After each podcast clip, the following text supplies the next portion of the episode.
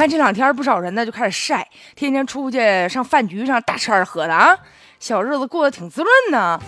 但是啊，我看很多人好像吃饭的时候得喝酒吧。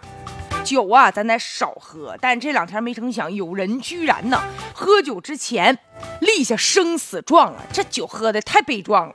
这不嘛，网上有一段视频可火了呢，说你看看人东北人喝酒啊，你看看人是怎么喝的。说是在沈阳的一个聚会上，喝酒之前每个人都得签字画押，承诺本人自愿喝酒，酒后造成的一切后果与这个聚会的其他人无关，本人以及配偶、亲属、相关人员不得追究聚会者的民事、刑事责任，所有责任由本人承担。哥们儿说的挺悲壮啊，喝完酒以后这就不许不允许找事儿呗，找茬呗。签完生死状之后啊，那你据说就尽情的撒开花的喝了，你后果自负嘛。说旁边还有一个印尼，有一大哥赶紧签字，签完字摁完手印之后，捧起大罐子白酒，咚咚咚咚咚喝进去了。你这这不要生死也不能这么个喝法啊。首先呢，咱需要明确的就是什么这种什么死后不追究责任的生死状，这个无效。啊，我这负责任呢，告诉大家无效。根据这个合同法的规定啊，关于呢造成对方人身伤害的免责的条款都是无效的。这个吧，不像财产，财产说我给谁我就给谁了，但是这个命不是说你说给谁就给谁的。就比如说啊，就之前有一些单位对一些比较危险的岗位，像什么液氮呐、爆炸、高压啊这些岗位，他就逼着员工签下这个生死状，那意思万一你要出事了，不追究单位的责任。但是呢，他以为这样就撇清关系了，实则啊，如果真出事儿了，都得被司法呀、行政机关就是要追究责任的啊。所以他那个生死状是无效的。现在呢，喝酒这个同样道理也是无效的。但是回头呢，咱来分析一下，喝酒的这个人和这个其他人到底之间是什么样的权利义务的关系？一旦要是别人喝出事儿了。自己需不需要赔偿呢？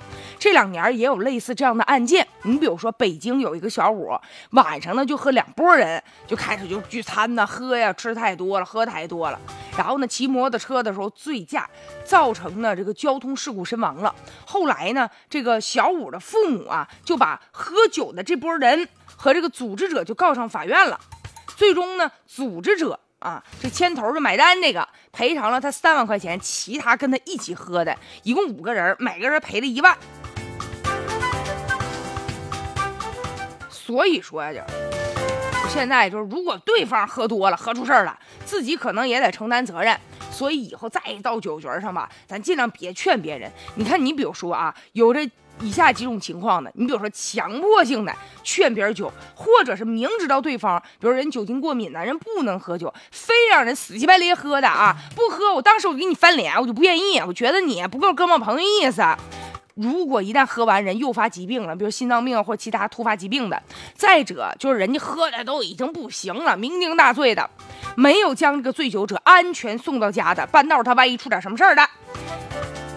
以及呢，这喝完了酒之后，正常不能开车，也不能游泳。哎，这个游泳也是非常危险的。